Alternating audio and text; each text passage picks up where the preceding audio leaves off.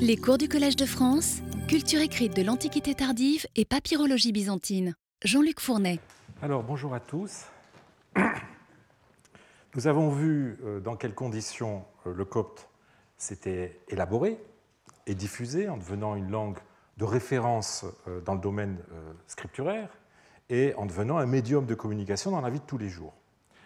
Les sources du IVe siècle nous présentent le copte, vous l'avez vu, comme un outil désormais bien au point, standardisé malgré les inévitables différences qu'il peut y avoir au niveau régional, et un outil capable de remplir toutes les tâches d'une langue euh, véhiculaire.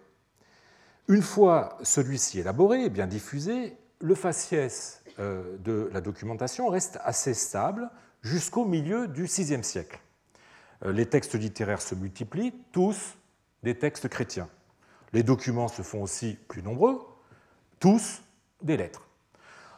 Donc il est inutile de passer en revue ces textes au faciès assez homogène il pose cependant euh, la question euh, du profil de leur utilisateur, qui, du IVe siècle au VIe, utilise le copte plutôt que le grec. C'est la question à laquelle nous essaierons de répondre aujourd'hui pour ce dernier cours de l'année, en passant en revue les différentes hypothèses qui ont été émises par le passé et en essayant de les évaluer. Notre approche sera donc autant historique qu'historiographique. Et nous verrons que dès que nous touchons au rapport du copte et du grec et à la caractérisation des milieux qui les utilisent, eh bien, préjugés, euh, idées fausses et modèles biaisés par des sous-entendus idéologiques se font plus nombreux et empoisonnent, empoisonnent la réflexion, nous obligeant du coup à beaucoup de prudence. Alors, s'il va de soi que ce sont les Égyptiens qui ont recours au copte, une caractérisation plus fine et délicate et à entraîner des euh, généralisations abusives, voire des contresens. Le premier critère auquel...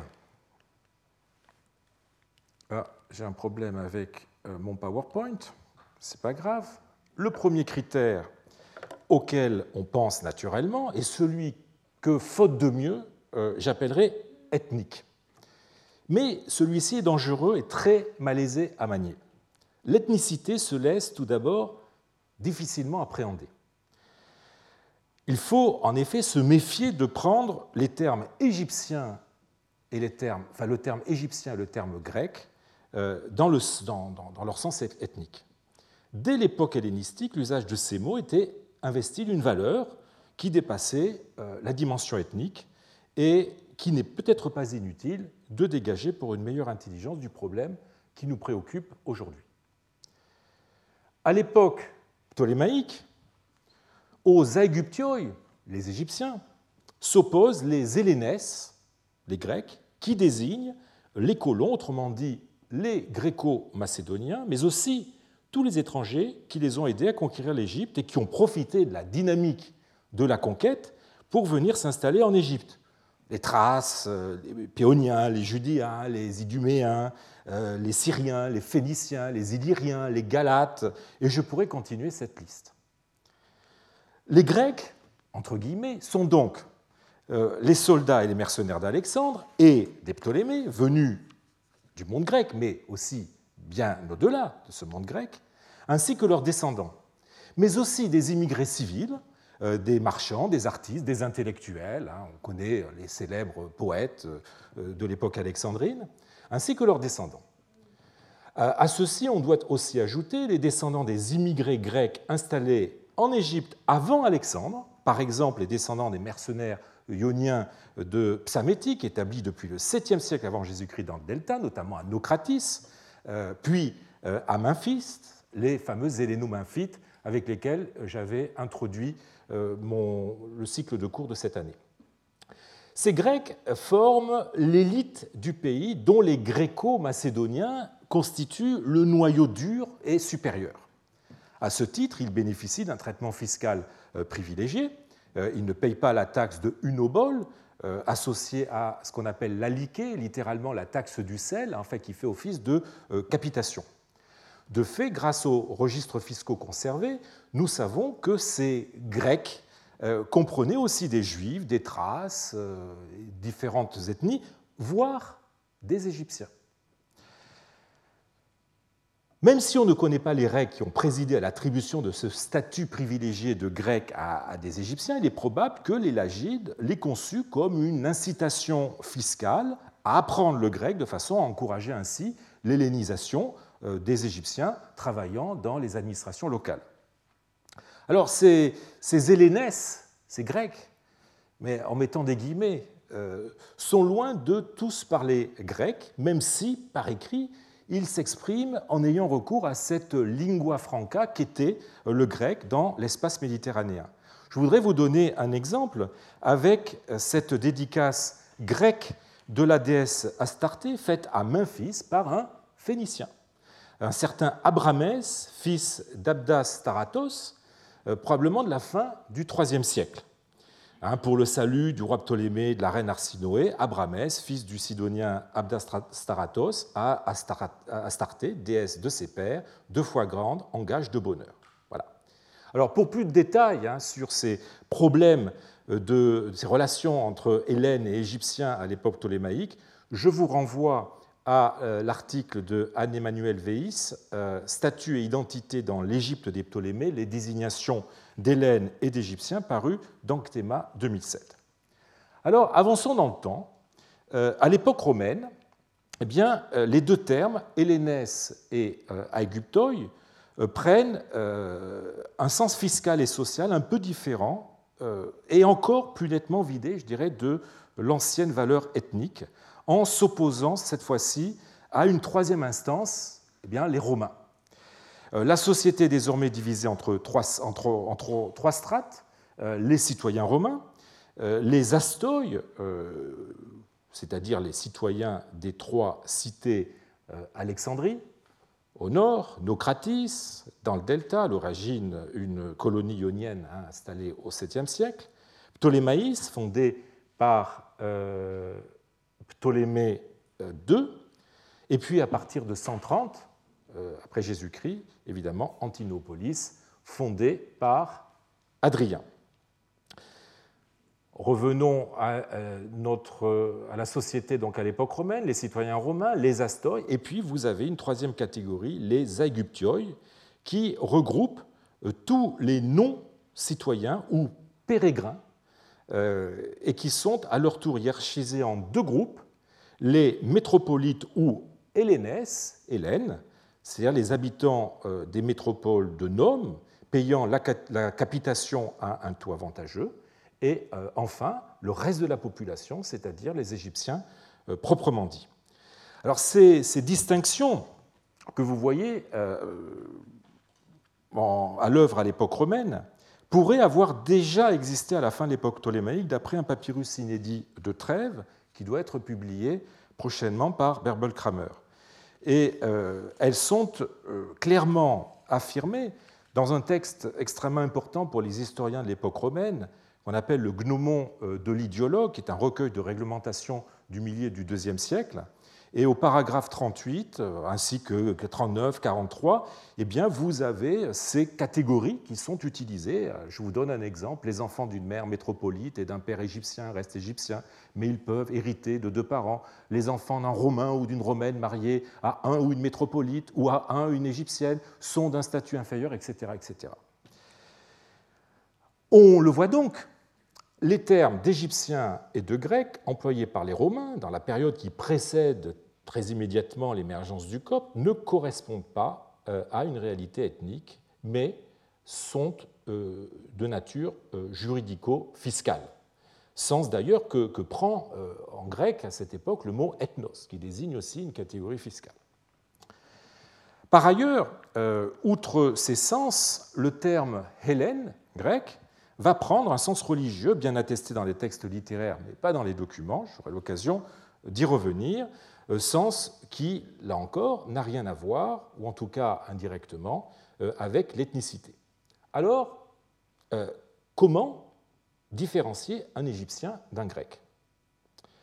Le critère qui semble, pour nous, 2000 ans après ou 1500 ans après, le plus immédiatement utilisable, pourrait être l'onomastique. mais il est difficile euh, à manier depuis l'époque hellénistique où les Égyptiens, notamment ceux de la catégorie, rentrant dans la catégorie des Hellénès, pouvaient prendre euh, un nom grec en plus de leur nom égyptien dont ils usaient selon le contexte. À l'époque romaine, les Égyptiens pouvaient changer leur nom égyptien pour un nom grec selon une procédure stricte euh, et à condition que cela ne laisse pas l'État. Et je voudrais vous en donner un exemple avec une demande euh, qui a été faite par un, certain, un certain, un certain, je cherche son nom, je ne le vois pas, oui, Odaimon, fils de Psoïs, et de Triatrès, euh, du village de... Bon, le nom du village est perdu. Alors, je souhaite, Seigneur, à partir de maintenant, que mon identité officielle soit changée pour celle de Daimon, fils de Héron et de Didymé, au lieu de fils de Psoïs et de Tiatrès. Aucun intérêt public ou privé n'en sera, lésé et pour moi, ce sera une faveur. Prospère, et vous avez donc euh, sa souscription, euh, et après vous avez la réponse euh, du fonctionnaire, de l'idéologue, comme aucun intérêt public ou privé n'est lésé, je le permets.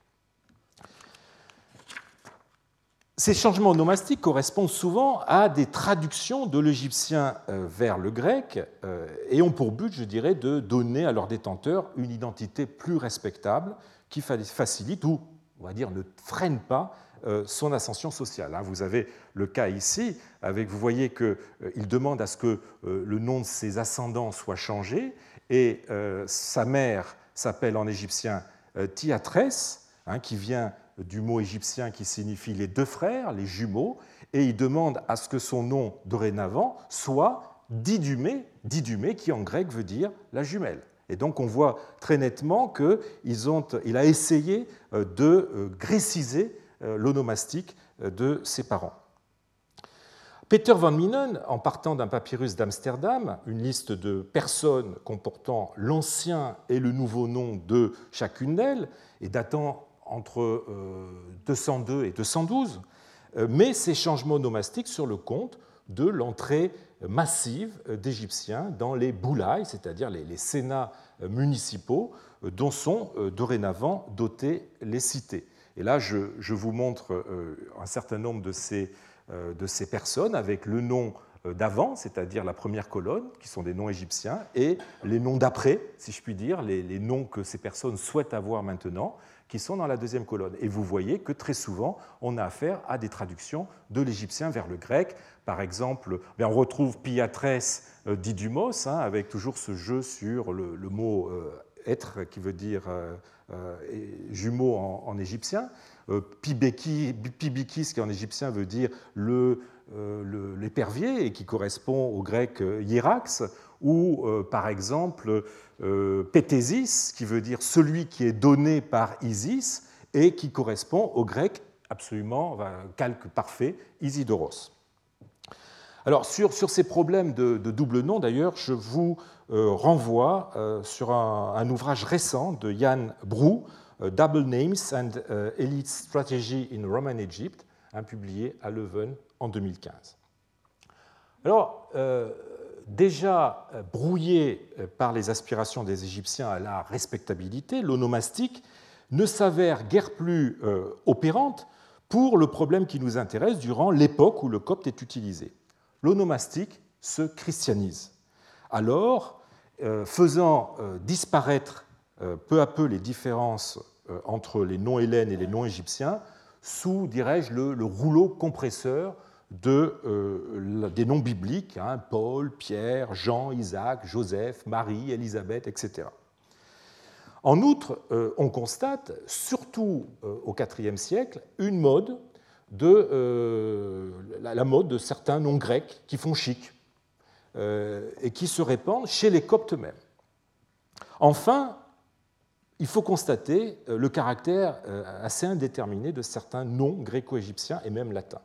Toutes ces difficultés à traduire, je dirais, l'onomastique en termes d'appartenance, sinon ethnique, du moins linguistique, nous les avons rencontrés tout au long de notre examen euh, des documents coptes du IVe siècle, notamment ceux de Kélis, où nous avions vu que des agatoméros, des agatéméros, pardon, lysimachos, plutogénès appartenaient à des milieux coptophones et que, pour compliquer la, situation, eh bien, certains d'entre eux avaient deux noms, l'un égyptien, l'autre grec, dont ils jouaient selon le contexte ou les, selon des motifs euh, qui maintenant évidemment euh, nous échappe.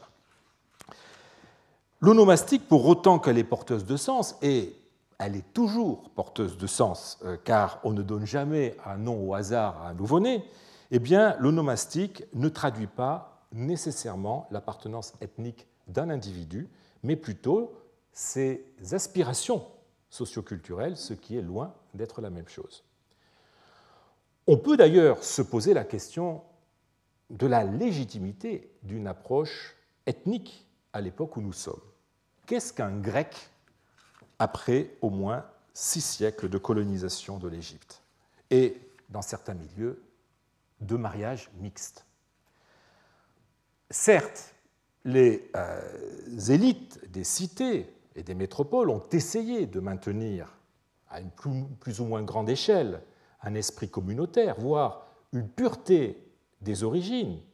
Par exemple, les mariages mixtes étaient interdits à Nocratis, mais ils étaient en tout cas permis à Antinopolis. Mais c'est avant tout par le maintien de la tradition culturelle grecque, assurée par des institutions comme le gymnase, qu'elles ont continué à affirmer leur identité.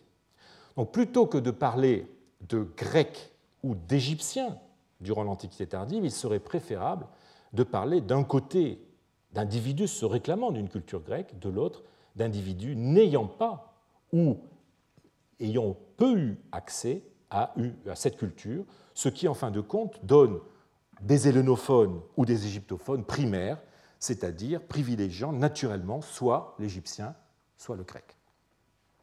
Il faudra attendre les Arabes pour que naisse un nouveau vocable, vous vous en souvenez, j'ai déjà eu l'occasion de vous en parler, hein, copte, euh, des formations du mot grec à Égyptos, désignant les Égyptiens euh, forcément chrétiens par opposition aux Arabes musulmans. Empruntant une terminologie apparemment ethnique, cette nouvelle opposition est en fait avant tout religieuse. Cette approche ethnique du phénomène linguistique, pour euh, approximative et pour une part inopérante qu'elle soit, n'en est pas moins euh, dangereuse et a empoisonné euh, la réflexion historique menée depuis le XIXe siècle sur la société égyptienne. Elle est fondée sur une opposition manichéenne, et là je prends le terme dans son sens imagé évidemment, entre grecs hellénophones et égyptiens coptophones, qui, si elle correspond évidemment à une réalité, n'en est pas moins réductrice dans le domaine de l'écrit. Depuis longtemps, les Égyptiens s'accommoder du grec et le pratiquer par nécessité ou en vertu d'une dynamique sociale pleinement assumée. Les chercheurs n'en ont pas moins développé des modèles d'opposition communautaire fondés sur la langue. Alan Bowman, euh, qui n'est pourtant pas un historien approximatif, résume bien cette opinion communiste dans laquelle il s'est laissé un peu vite enferrer, je le cite, l'utilisation croissante de la langue copte peut être attribuée au besoin de l'Église d'atteindre la population égyptienne non hellénisée et a eu pour effet de réaffirmer la fracture culturelle et l'antipathie entre Grecs et Égyptiens, donnant un nouveau moyen d'expression à une strate qui avait toujours existé et était numériquement supérieure. Fin de citation. Cette antipathie euh, entre Grecs et Égyptiens, ce mépris des Grecs pour les Égyptiens, qui ne parlent pas le grec, trouve, il est vrai, euh, quelques fondements euh, dans les papyrus. J'avais eu l'occasion de vous citer l'année dernière un de ces papyrus, qui est euh, le papyrus de Columbia, volume 4, numéro 66, une pétition d'un employé de Zénon, peut-être un arabe, qui se plaint d'être considéré comme un barbaros, hein, ligne 19, et pour cela de ne pas être rémunéré pour ses services et d'être l'objet de mauvais traitements parce qu'il est incapable d'helléniser, nous dit le texte. Hein. Je vous lis le texte, vraiment, il me méprise parce que je suis un barbare. Je t'en prie donc, s'il te plaît, donne-leur des ordres pour que je reçoive ce qu'il m'est dû et qu'à l'avenir, il me paye ponctuellement. Il ne faudrait tout de même pas que je meure de faim sous prétexte que je ne sais pas helléniser.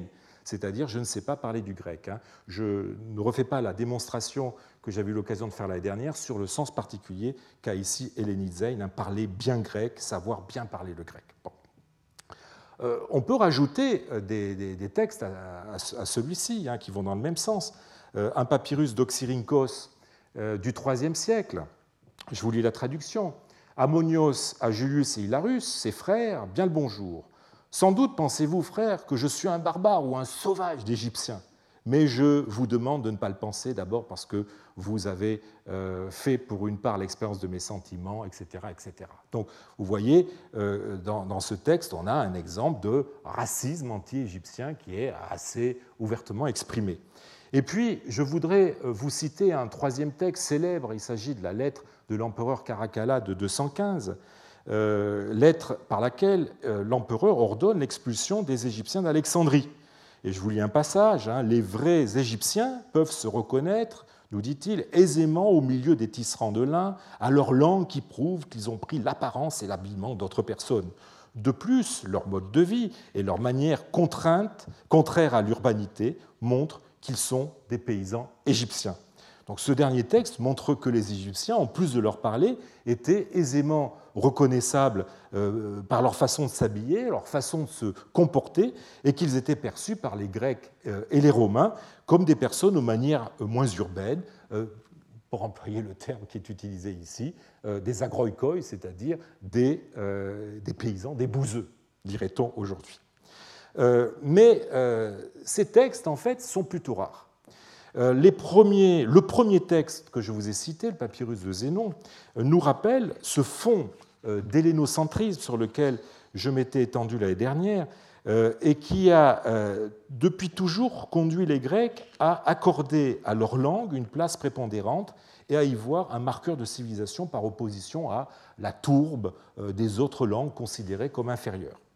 Mais au-delà de ce préjugé millénaire, y a-t-il eu un véritable antagonisme qui aurait été, pour une part, fondé sur la langue, sur la langue, et que l'invention d'un nouveau système d'écriture, le copte, euh, aurait réactivé ou amplifié? Cet antagonisme aurait-il pris par ailleurs une dimension politique et donné lieu au développement d'un vrai nationalisme chez les Égyptiens cherchant à secouer le joug de euh, l'envahisseur ou du conquérant grec? C'est en tout cas une vision de la situation que les savants du XIXe siècle et du XXe même ont accrédité par leurs écrits et qui doit beaucoup au contexte colonialiste dans, lequel ils ont baigné. Euh, qu'il me suffise de citer euh, un remarquable connaisseur de l'Égypte byzantine, Jean Maspero, eh bien, Jean Maspero commence son histoire des patriarches d'Alexandrie, qui est sa thèse euh, de doctorat, que sa mort dans les tranchées en 1915 ne lui a pas permis de, finir, et qui a été publiée en 1923, de façon posthume. Eh bien, il commence son, livre par un chapitre euh, intitulé Le peuple égyptien au VIe et VIIe siècle. Chapitre extrêmement révélateur de cet état d'esprit. Je voudrais juste vous en citer quelques extraits.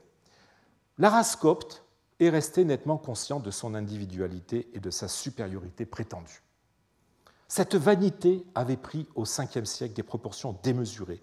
Il serait curieux, nous dit-il, d'écrire l'histoire du christianisme ou de l'État byzantin d'après les sources coptes comme unique document. Tout ce qui s'est fait de grand dans le monde, à les en croire, est l'ouvrage de leurs compatriotes. Ainsi, pense-t-on généralement que le Christ est né à Bethléem, les Égyptiens mieux renseignés, savent qu'il vit le jour à Héracléopolis de Thébaïde. Euh, il continue en citant d'autres exemples. Je, saute quelques lignes. Cette vanité blessée par l'indifférence assez méprisante des Grecs perpétua le sentiment national chez une race qui, naturellement déjà, était conservatrice, fidèle au passé et impropre à l'assimilation. Là encore, je saute euh, quelques passages. Plus loin, Jean Maspero euh, parle de la haine euh, du grec, très réelle chez eux, nous dit-il, chez eux, c'est-à-dire les nationalistes de la vallée du Nil, haine qui s'exerce contre le grec actuel, c'est-à-dire le byzantin. Vous voyez dans ces petits extraits hein, que j'ai collés les uns aux autres, eh bien, beaucoup des mots employés dans ces, dans ces extraits peuvent choquer choqués pas simplement du fait du politiquement correct qui a quelque peu châtré notre langue, et pas simplement d'ailleurs notre langue, aussi quelquefois un peu notre pensée, c'est un autre problème, mais aussi du fait que nous avons changé de modèle culturel, de modèle historique, ce qui nous amène à voir le passé selon des grilles interprétatives différentes. Cette thèse du euh, nationalisme égyptien, qui aurait opposé Grecs et Égyptiens, repose pour une bonne part sur des malentendus ou des interprétations abusives. Ce n'est pas le lieu ici euh, de la discuter. Je vous renvoie euh, à Eva Wyszybska, qui l'a longuement et très soigneusement examiné et repoussé avec beaucoup, beaucoup de vigueur en 1992 euh, dans un article célèbre, Le nationalisme a-t-il existé dans l'Égypte byzantine? Publié dans le Journal of Juristic Papyrology euh, de euh, numéro 22, donc de 92, et qui a été repris dans ses études sur le christianisme dans l'Égypte de l'Antiquité tardive. Elle a rejeté, je disais, avec beaucoup de vigueur la thèse du nationalisme, peut-être, peut-être avec quelquefois trop de vigueur, oubliant que l'hégémonie du grec a pu, dans certains milieux, concourir à développer euh, des frustrations et euh, un recours sans cesse plus intensif euh, à la langue indigène, comme disent les papyrus, plutôt qu'au grec. Mais plutôt que de nationalisme, mot de toute façon impropre à la, situation égyptienne, il vaudrait mieux parler de positionnement culturel. Ce positionnement s'inscrit d'ailleurs dans la géographie de l'Égypte et à des causes historiques. On saisit en effet dans les textes des indices, euh, sinon d'un antagonisme, du moins d'un décalage entre le nord de l'Égypte et le sud en matière d'hellénisme, en matière de romanisation, qui s'est euh, traduit euh, par toutes sortes de révoltes durant son histoire et qui s'est aussi traduit au plan linguistique, comme j'aurai l'occasion de vous en parler l'an prochain. Mais dans l'ensemble, on le voit, l'approche ethnique euh, malgré de solides arguments que le bon sens ne saurait ignorer, soulève plus euh, de problèmes qu'elle n'en résout. Constatons peut-être, euh, malgré tout, l'existence d'une enclave ethnique, j'utilise ethnique entre guillemets, Alexandrie, ville profondément grecque, qui n'a pas eu de population coptophone vraiment visible ou très visible, comme euh, en témoigne euh, l'absence d'inscriptions et de graffiti coptes. Alors, euh, la recherche s'est vite tournée du côté de la religion comme une grille susceptible de rendre compte de la répartition grecque-copte. Plusieurs analyses ont été proposées.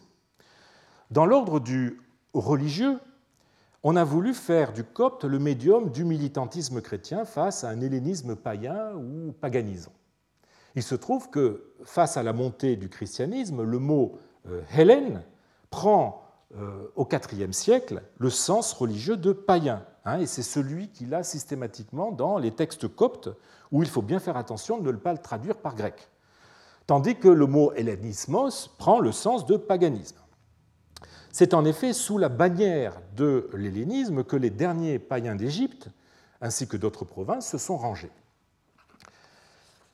Cette culture païenne euh, est d'ailleurs ouvertement stigmatisée par une figure illustre euh, euh, de la culture copte, Chénouté, hein, mort en 465, fondateur, ou plus exactement supérieur, on va dire, c'est le troisième supérieur du couvent blanc, mais le plus célèbre. couvent blanc qui se trouve, vous en avez une photo, deux photos ici, qui se trouve non loin de Panopolis, personnage qui fut le chantre d'un christianisme égyptien de langue copte. Et euh, je voudrais vous citer euh, un exemple. Euh, ce sont, dit-il, en, visant la culture grecque et son patrimoine littéraire, ce sont vos poètes imbéciles qui ont appris des choses oiseuses et des chansons qui ne sont pas utiles et des enseignements démoniaques qui nous font errer loin de la vérité. Et non seulement ceux-ci, mais encore ceux qui font la voix des oiseaux, ayant rempli des livres, pour vous et pour vous de paroles oiseuses, à savoir tix, tix et quax, quax. J'arrête là euh, la citation de ce passage. Vous aurez reconnu, vous aurez reconnu eh bien, euh, les grenouilles d'Aristophane, que chez nous confond d'ailleurs, euh, par ignorance ou bien, ou bien par dérision, avec une autre œuvre du comique grec, Les oiseaux. L'expression qu'il utilise, enseignement démoniaque, montre bien le lien que Chénouté faisait entre paganisme et culture grecque en général, et la crainte que cette culture entretienne la flamme du paganisme, même si, même si son œuvre euh, montre, l'œuvre de Chénouté montre une connaissance de cette même culture. Hein. et je voudrais juste citer euh, le passage d'un grand coptisant, Tito Orlandi, qui disait au sujet de Chénouté, son style, qui n'a pas de précédent copte, repose, repose, clairement sur une étude approfondie de la rhétorique scolaire de son époque, c'est-à-dire de la rhétorique grecque de la seconde sophistique. Hein. Vous voyez, on est en plein paradoxe, mais paradoxe qui s'applique à bien des pourfendeurs chrétiens de la culture grecque classique. Une famille d'intellectuels du Ve siècle illustre bien cette collusion du euh, paganisme et du grec euh, de façon presque paradoxale. C'est celle d'Orapollon. Le grand-père, Orapollon l'Ancien, originaire des environs de Panopolis, en Thébaïde, enseigna la grammaire et la littérature grecque à Alexandrie, puis, à Constantinople. il écrivit des ouvrages sur Sophocle, sur Alcée, sur Homère. Un vrai savant spécialiste de grec.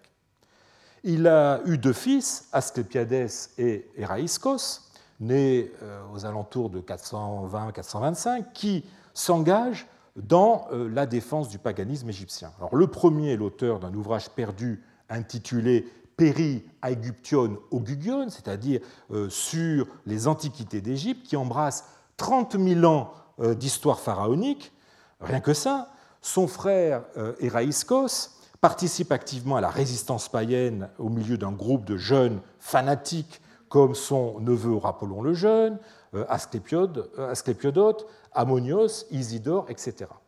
D'après un passage de la vie d'Isidore de Damasus, eh bien, je cite, Quand Eraïskos fut mort, Asclépiades se préparait à accomplir les rites usités par les prêtres et entre autres à entourer le corps de bandelettes osiriaques. Vous voyez, vous voyez, euh, vous assistez, si je puis dire, à une momification à l'antique en plein milieu du 5e siècle. Le, fils euh, d'Asclépiades fut Apollon le Jeune, qui continua l'œuvre de son père, euh, professeur à Alexandrie. il répand ses idées avec tellement de persuasion que cela lui vaut le sobriquet de la part des chrétiens de Psychapollon, celui qui perd les âmes. Euh, nous aurons euh, l'occasion de revenir plus longuement l'année prochaine sur cet Apollon. En effet, j'ai décidé d'organiser le 13 et le 14 juin 2018 euh, un colloque qui sera d'ailleurs le premier colloque consacré à ce personnage, connu avant tout pour être l'auteur d'un traité sur les hiéroglyphes, hein, le seul traité sur les hiéroglyphes que nous ait légué l'Antiquité, qui nous soit parvenu. Euh, écrit à une époque où la vieille écriture égyptienne n'est plus maîtrisée, ce qui en fait du même coup une figure tout à fait passionnante de ce biculturalisme extrême en vogue dans l'Égypte de l'Antiquité tardive. C'est pour ça que euh, j'ai pensé que nous pouvions clore euh, ces séries de cours sur le multilinguisme autour de la figure d'Orapollon. Ce qui m'intéresse ici, c'est que la famille d'Orapollon est un parfait paradigme de ce dernier paganisme cultivé par une certaine élite grecque et qui passe par un regain d'intérêt pour la vieille Égypte pharaonique avec ses rois, avec ses dieux, avec ses cultes. Autrement dit, euh, si paganisme et hellénisme mènent euh, désormais un combat commun, c'est un hellénisme un peu particulier, tourné vers une culture qui n'a rien de grec, mais qui, contrairement à l'universalisme du christianisme fait fi des frontières et des traditions locales et est profondément ancré dans le terroir égyptien. Mais euh, cet ultime paganisme est, faut le dire, très circonscrit. Euh, il a peu de visibilité. Il est de portée sociale et religieuse limitée. Il serait presque absent sans la loupe grossissante de certains textes focalisés de façon évidemment bien compréhensible sur les grandes figures intellectuelles d'Alexandrie, et je pense à des textes célèbres comme la vie d'Isidore de Damasus ou la vie de Sévère euh, du chrétien Zacharie euh, le scolastique. Mais aussi euh, dans des textes hagiographiques qui sont à visée apologétique ou partisane et qui peuvent être aussi des constructions sans fondement historique.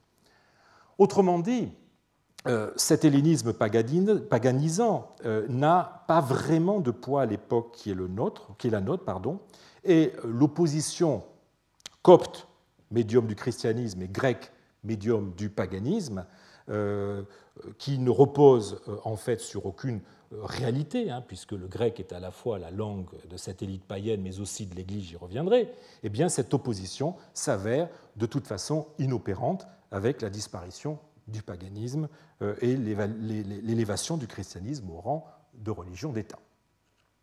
Alors, on a proposé euh, une autre opposition entre chrétiens anti-calcédoniens parlant copte et chrétiens calcédoniens parlant grec.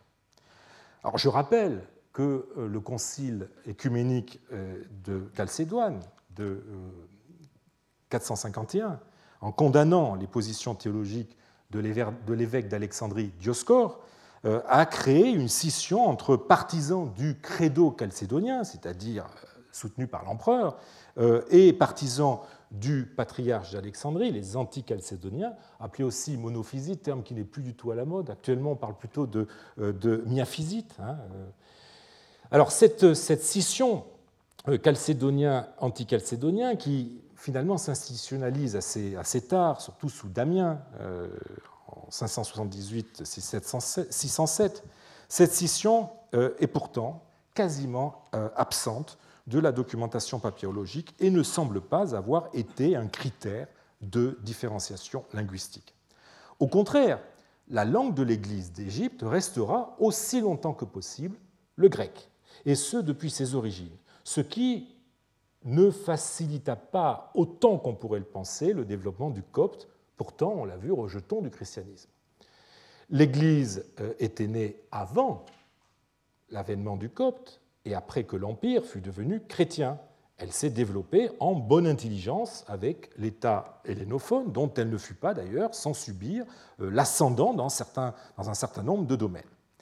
Elle promouvait une religion du livre, dont les textes sacrés étaient d'expression grecque, la Septante, traduction grecque de l'Ancien Testament, le Nouveau Testament, rédigé en grec, et dont les théologiens, les pères de l'Église, étaient, pour la partie orientale de l'Empire, de langue grecque et avaient recours à un outillage intellectuel s'inscrivant dans la culture philosophique grecque, même si ce fut parfois leur corps défendant. Euh, ces mêmes théologiens avaient promu le grec au rang de langue sacrée, à l'instar de l'hébreu euh, ou du latin. Aussi est-ce euh, cette langue qui fut adoptée pour la liturgie et qui le restera longtemps dans ses parties les plus traditionnelles, comme en attestent les nombreux papyrus J'aurai l'occasion de revenir là-dessus. Basé euh, à Alexandrie, cité, on l'a vu, linguistiquement et culturellement mono-grec, l'institution ecclésiastique assit euh, à travers le pays, la Cora, euh, une hiérarchie avec laquelle elle communiquait en grec, et ce, durant longtemps. les témoignages les plus connus de ces écrits, qui circulaient d'évêché en évêché, sont les fameuses lettres festales, euh, par lesquels l'évêque d'Alexandrie annonçait la date de Pâques et en profitait pour traiter de sujets euh, à contenu doctrinal ou disciplinaire, euh, comme en témoigne le dernier exemple connu qui date soit de 713, soit de 719. J'ouvre une parenthèse pour dire que ces lettres étaient écrites en grec, ce qui n'empêchait pas qu'elles pouvaient donner lieu ensuite à des traductions en copte. Euh, l'épigraphie euh, ecclésiale euh, monumentale apporte des témoignages encore plus tardifs de l'usage du grec, avec notamment le linteau inscrit de l'église de la Moilaka, l'église suspendue du Caire, datant de 735. Il y eut d'ailleurs tout un débat autour de cette inscription, montrant qu'on a eu du mal finalement à donner une date aussi tardive à une inscription grecque. Par exemple, Marina Sakopoulo, euh, suivie par le grand historien de l'art byzantin André Grabar, euh, l'a datée du IVe siècle, avant que euh, l'Estimacoul et moi-même nous lui redonnions sa vraie date, c'est-à-dire 735, tout simplement en lisant ce qu'il avait écrit sur l'inscription. Euh, le fait que euh, cet état des choses se maintint euh, bien au-delà du concile de Chalcédoine, en 451, qui marque la rupture de l'Église copte avec Byzance, montre à la fois combien le prestige du grec transcende les dissensions politico-religieuses et surtout combien il serait erroné, comme on a pu s'y risquer par le passé, de faire de l'opposition chalcédonien-antichalcédonien une grille d'analyse permettant de mieux comprendre la fracture linguistique, si on doit parler vraiment de, fracture entre coptophone et hellénophone, euh, comme d'ailleurs il serait faux de penser que cette opposition a pu, en tout cas à une époque ancienne, entretenir un nationalisme égyptien qui se serait cristallisé autour d'une identité euh, ethnico-religieuse. L'Église, dont certains de ses dignitaires connaissaient euh, le copte et encourageront plus tard le recours au copte, et donc, dans les siècles qui nous intéressent ici, l'expression grecque, même s'il y a quelques contre-exemples. Je pourrais vous citer le cas de Calosiris, évêque d'Arsinoé, qui doit se servir d'un diacre qui l'accompagne au concile d'Éphèse en 431, un diacre euh, qui lui sert d'interprète. Euh, ou bien, mais nous sommes évidemment beaucoup plus tard, en 610, ou dans la fin des années 610, l'évêque d'Abraham euh, Abraham d'Hermontis, pardon, qui doit se faire traduire en copte le texte de son testament. Ce sont là quelques exceptions, on pourrait les multiplier. Si les dignitaires de l'Église sont globalement, malgré tout, hellénophones, ils n'en ont pas moins à cœur de tenir compte du monolinguisme copte de leurs ouailles, à l'attention desquels ils mirent en place certains dispositifs comme les interprètes. Sérapion, évêque de Tmouis au IVe siècle, dans le livre des prières qui lui est attribué, euh, eh bien, euh, fait rentrer les interprètes au même titre que les sous-diacres et les lecteurs dans la catégorie du personnel d'Église. Donc ces, interprètes liturgiques, euh, loin d'être propres à l'Égypte, se retrouvent dans d'autres églises d'Orient. la pèlerine Égérie, lors de son voyage à Jérusalem vers 380, euh, nous les décrit à l'œuvre dans un passage qui nous fait comprendre peut-être mieux qu'aucun autre leur place fondamentale dans euh, les célébrations liturgiques des provinces orientales. Je vous lis le texte. Et comme dans cette province, une partie de la population connaît à la fois le grec et le syriaque, une autre seulement le grec ou le syriaque, et comme l'évêque, quoique connaissant le syriaque, parle toujours en grec et jamais en syriaque, il y a toujours un prêtre qui traduit en syriaque les paroles que l'évêque prononce en grec, afin que tous comprennent ce qui est expliqué. De même, comme les lectures à l'Église doivent être faites en grec, il est toujours là pour les traduire en syriaque devant la population, afin qu'elle ne cesse de s'instruire. Eh bien, vous prenez ce texte, vous remplacez syriaque par copte, et vous avez peu ou prou la situation euh, en vigueur en Égypte. Alors, on a, proposé euh, aussi une autre opposition, peut-être plus légitime. Euh, le grec était la langue de l'Église, alors que le copte était majoritairement la langue des moines. Ceux-ci pouvaient se passer du grec et avoir recours à ce qui était pour la plupart d'entre eux leur langue maternelle, soit par rejet ou indifférence envers la culture grecque à l'œuvre dans le monde, soit euh, en se coupant de la vie active et publique où le grec restait euh, indispensable. De fait, la, majorité euh, des papyrus coptes des 4e, 7e euh, siècles émanent de milieux monastiques. J'aurai d'ailleurs l'occasion de vous montrer le rôle qu'a joué le monachisme dans le développement d'une tradition documentaire copte de nature publique l'an prochain. Et nous avons déjà eu l'occasion d'en parler un petit peu au cours du séminaire cette année. La littérature copte témoigne très tôt du manque euh, de euh, maîtrise euh, du, grec de la part des moines. Alors, un exemple entre mille avec cet apophthegme des pères du désert. Un jour, Kaba Arsène interrogeait sur ses propres pensées un vieux moine égyptien, quelqu'un lui dit Abba Arsène, comment se fait-il que toi, qui as une si bonne instruction en latin et en grec, tu interroges ce paysan sur ce que tu penses? Il répondit J'ai beau avoir été instruit en latin et en grec, je n'en ai pas encore appris l'alphabet de ce paysan. Je ne sais pas si je vous ai mis, non, je n'ai pas mis le texte à l'écran. On a là, euh, avec ce texte que je viens de, vous lire, un, exemple parmi tant d'autres de la figure du moine égyptien inculte, ne connaissant pas le grec et ne sachant même pas écrire, que l'on rencontre si fréquemment dans les sources. Elle a euh, accrédité pendant longtemps l'idée que les milieux monastiques, euh, analphabètes, a fortiori non hellénophones, voire résolument rétifs à la culture grecque, étaient très largement coptophones. Il est vrai que les textes, euh, sans aller chercher les anecdotes édifiantes des pères du désert, nous présentent souvent les monastères comme peuplés d'Égyptiens euh, incapables de comprendre le grec. Hein. On se souvient d'Apajan, euh, incapable d'écrire et de comprendre le grec, tout comme le grand Saint Antoine, dont, selon le portrait en tout cas qu'en dresse Athanase dans, la vie d'Antoine, hein, je vous ai mis juste un, un passage, il parlait par le truchement d'un interprète, et beaucoup d'autres nous ont parlé aussi d'Antoine. J'ai cité un texte de Palladius, euh, j'ai été l'interprète de tous ces discours. Euh, le bienheureux Antoine ne connaissant pas le grec. Moi, euh, en effet, j'ai appris les deux langues et je leur servais d'interprète, aux uns en grec, aux autres en égyptien. Alors, donc Antoine est présenté comme un, euh, monolingue, ne connaissant pas le grec, même si le bilinguisme gréco-égyptien euh, que semblent impliquer ces lettres euh, nous amène à nuancer ces affirmations.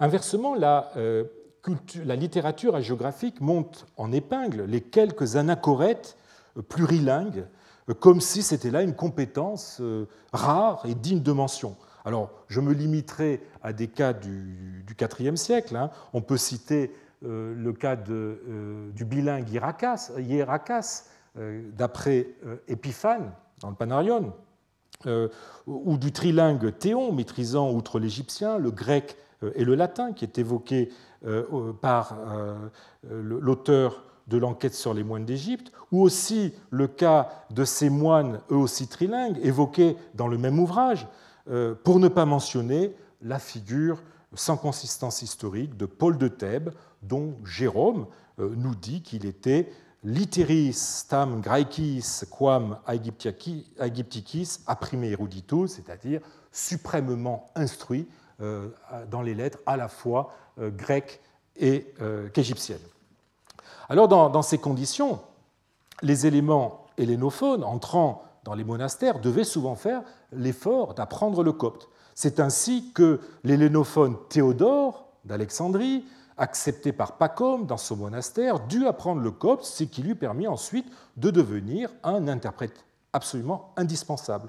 Euh, la, Vita Prima de Pacôme euh, raconte comment ce Théodore, séjournant dans le monastère de, Pacôme, a appris la langue thébaine, hein, nous dit le texte. C'est un, un terme extrêmement intéressant sur lequel j'aurai l'occasion de revenir, auprès d'un vieillard. Après l'avoir accueilli, Pacom l'a placé dans une maison près d'un vieux frère qui connaissait la langue grecque pour qu'il le soutienne jusqu'à ce qu'il apprenne à comprendre la langue thébaine.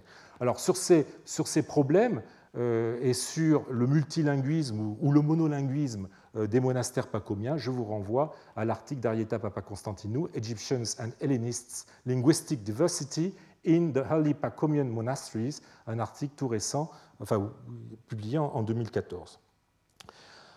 Le monde, euh, coptophone des monastères euh, n'est donc accessible aux visiteurs hellénophones que euh, grâce à ces moines bilingues ou grâce aux interprètes dont il est souvent fait mention.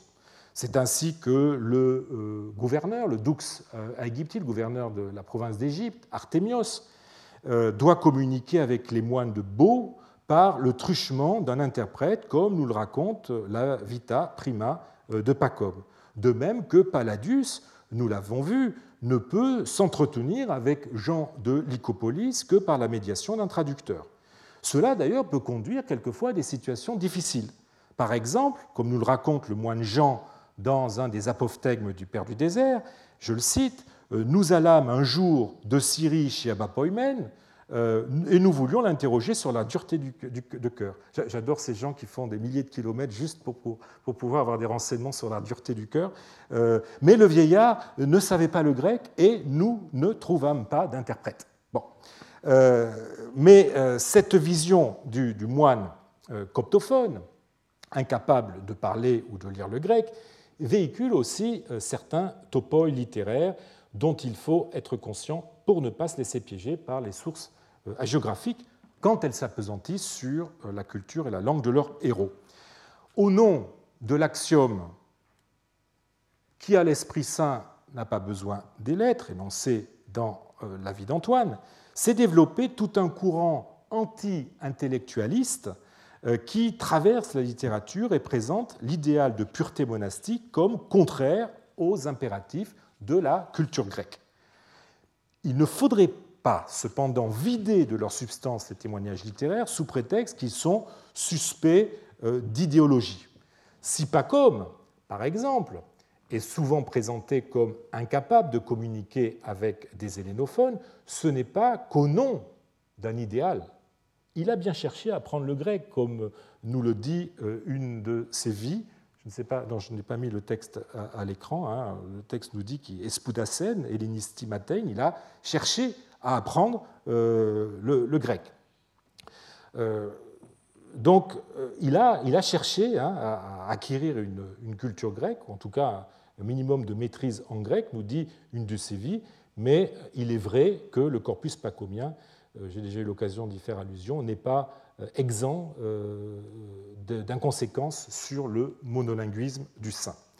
Mais surtout, Pacom a effectivement tenté de pallier le problème du monolinguisme de la plupart des frères en dotant ces communautés d'interprètes comme le fameux Théodore d'Alexandrie euh, dont j'ai parlé tout à l'heure, dont j'évoquais la figure tout à l'heure, euh, fut le meilleur, euh, qui, fut le meilleur représentant hein, de, ces, de ces interprètes. Ceci était indispensable pour la communication interne avec les moines étrangers ou non hellénophones, pour l'accueil des visiteurs, hein, et ces visiteurs qui devenaient sans cesse plus nombreux et qui, tout à l'heure on l'a vu, j'exagérais un petit peu sur le kilométrage, mais qui venaient de loin, euh, quelquefois même de beaucoup plus loin de l'ensemble du bassin méditerranéen pour rendre visite à ces, figures, euh, à ces figures célèbres de, de, l'érémétisme, euh, et pour les rapports aussi avec le monde extérieur. Le corpus pacomien recèle même des indices selon lesquels PACOM aurait valorisé le multilinguisme permettant des rapports euh, internes et externes sans médiation et donc beaucoup plus fluides.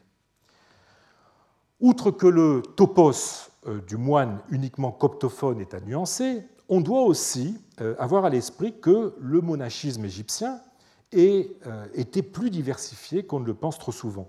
Il comprend une composante grecque ou hellénophone et encourage même parfois le grec de façon de toute façon, euh, langue absolument indispensable dans la gestion des activités économiques des monastères. Les conditions du premier monachisme égyptien expliquent de toute façon euh, que le grec ait été nécessaire à certains moines ou anachorètes qui jouaient, et on l'a vu très bien avec la figure d'Apajan, qui jouaient le rôle d'intermédiaire entre la population et les autorités, contredisant la vision idéologique transmise par euh, la littérature hagiographique.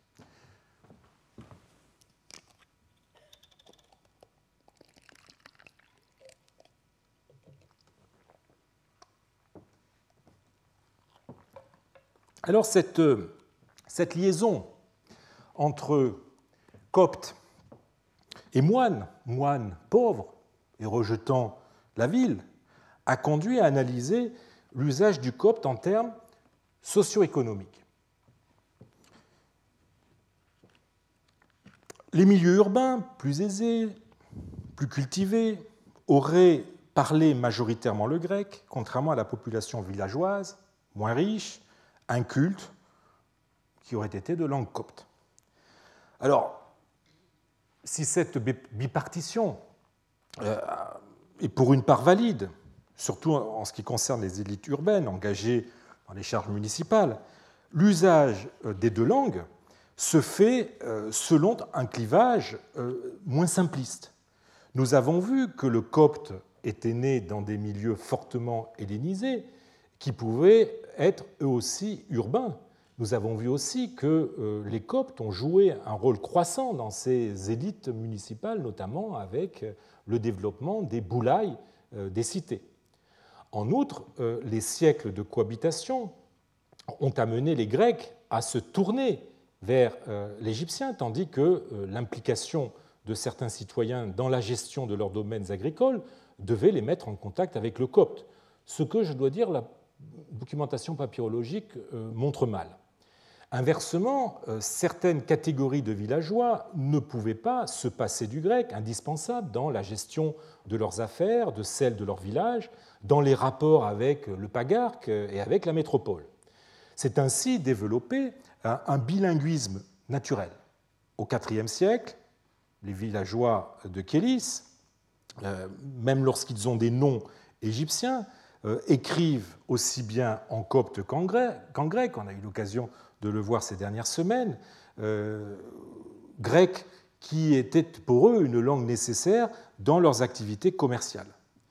Euh, au VIe siècle, un habitant du village d'Aphrodité, donc nous sommes en Moyenne-Égypte, du nom de Dioscore, d'une famille coptophone, et non seulement capable de rédiger des lettres et des actes, des contrats euh, en grec, mais aussi d'écrire des poèmes en vers homériques Hein, en hexamètre dactylique et aussi en trimètre iambique, euh, euh, adressé parfois à des sommités de l'Empire. Euh, il, il, pouvait adresser des poèmes aussi bien à, des notabilités locales qu'à des gouverneurs. Il est même allé jusqu'à Constantinople. Alors, même si, je dois dire, ces poèmes lui ont valu le surnom de plus mauvais poète de l'Antiquité. bref, si le critère socio-économique rend compte très partiellement du bilinguisme, il n'explique pas euh, la euh, distribution grecque-copte de nos papyrus.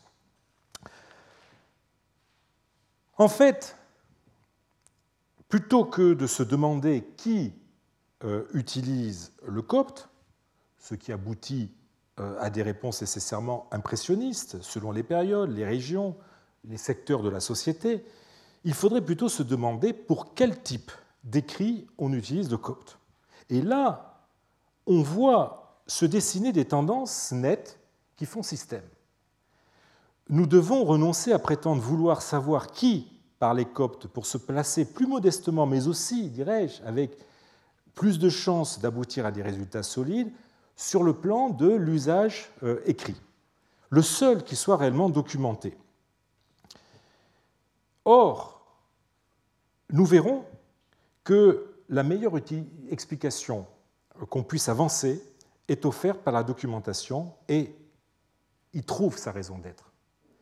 C'est la complémentarité des deux langues selon le contexte d'usage, autrement dit l'adéquation, adéquation qui se modifie avec euh, le temps, l'adéquation entre la langue et le type de document écrit dans le contexte de la diglossie à l'œuvre dans la société de l'époque, diglossie sur laquelle j'ai eu l'occasion maintes fois de vous entretenir. S'il euh, y a un fait récurrent qui a retenu notre attention tout au long de notre examen des sources euh, du IVe siècle, euh, et qui, je dirais, persiste jusqu'au milieu du VIe, et même bien au-delà, mais surtout jusqu'au milieu du VIe, parce qu'on commence à voir quelques exceptions à partir de ce moment-là, eh bien, c'est l'emploi exclusif euh, du copte dans le domaine épistolaire privé. Euh, nous n'avons rencontré, dans l'examen de tous ces dossiers, de toutes ces archives du IVe siècle, nous n'avons rencontré aucun contrat, aucune pétition, aucun reçu d'impôt, aucune notification administrative en copte. Bref, aucun de ces documents qui font la diversité et la richesse des sources papyrologiques grecques. Pourquoi le copte s'est-il trouvé cantonné à la lettre? Qui plus est, privé. Ce rapport de force entre langue indigène reléguée au domaine privé, dans le type d'écrit le moins formel qui soit, la lettre, et langue officielle utilisée dans tous les domaines de l'écrit, est-il une situation propre à l'Égypte? Y a-t-il eu une exception égyptienne? Et si oui, quelle, en fut la raison? Eh bien, c'est ce que nous essaierons de voir l'an prochain. Avec l'émergence du copte qui nous a occupé toute euh, cette année, nous verrons comment celui-ci s'est développé et a fini par concurrencer le grec en étendant son périmètre et en grignotant les domaines où il avait l'exclusivité, sans attendre le nouvel ordre linguistique introduit par la conquête arabe en 642, qui, marquant la fin de la domination byzantine en Égypte, coupera le lien intrinsèque entre le grec et l'État, mais libérant ainsi le copte du joug du grec, hein, si je puis utiliser euh, une métaphore peut-être un peu forcée. Nous verrons ainsi comment, dans ce jeu de coexistence et de concurrence, chacune des langues a pu interférer sur l'autre, volontairement ou non, donnant lieu à de curieux mixages, à des textes hybrides derrière lesquels le profil linguistique de celui qui écrit dans une autre langue que la sienne se devine au travers d'erreurs, de, fautes phonétiques, euh, d'emprunts, de calques, etc. Derrière ces questions, c'est tout le problème de la coexistence entre culture grecque et culture copte qui est en jeu avant qu'un troisième larron, si je puis dire, ne vienne modifier les, équilibres entre les deux en les mettant peu à peu hors jeu de façon irréversible. Je veux parler de l'arabe. Donc après avoir assisté à la naissance du copte, dont nous avons suivi tout au long de cette année les étapes, eh bien l'an prochain, vous serez, je l'espère, les spectateurs de son ascension et de son triomphe, vite suivi de son déclin et de sa disparition dans l'écrit de tous les jours.